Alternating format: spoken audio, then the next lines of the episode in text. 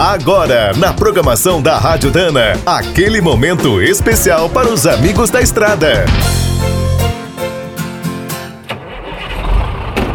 Está começando mais um minuto do caminhão. Fique por dentro das últimas notícias, histórias, dicas de manutenção e novas tecnologias. Você sabia que a partir de 1 de janeiro de 2021, duas resoluções do CONTRAN vão mudar os sistemas de iluminação dos veículos novos? Mais três itens serão obrigatórios: os faróis de rodagem diurna, as luzes para as frenagens de emergência e os indicadores de direção nas laterais. A princípio, essas resoluções, a 667 de 2017 e a 761 de 2018, falam em modelos novos saídos de fábrica. Mas um ponto é polêmico. No artigo 2, parágrafo 5, o texto proíbe a troca das lâmpadas dos veículos por outras com potência ou tecnologia diferente do original. Para alguns especialistas, essa exigência passará a valer para toda a frota, sejam novos ou usados. Se for assim, vai dar muita confusão.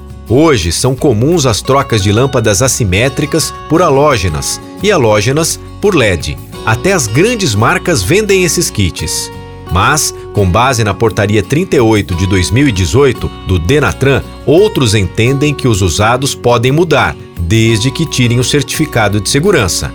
Por enquanto, em dois pontos todos concordam. Adaptar lâmpadas ou faróis de xenon está proibido desde a Resolução 384 de 2011 e pela Resolução 227 de 2007, não é permitido usar lâmpadas de 12 volts com mais de 60 watts ou de 24 volts com mais de 75 watts. Quer saber mais sobre o mundo dos pesados? Visite minutodocaminhão.com.br. Aqui todo dia tem novidade para você. O Minuto do Caminhão é um oferecimento de Spicer e Álvaros, a dupla imbatível em componentes de transmissão, suspensão e direção. Quem é do trecho já sabe, para ficar bem informado, a Rádio Dana é sempre a melhor sintonia.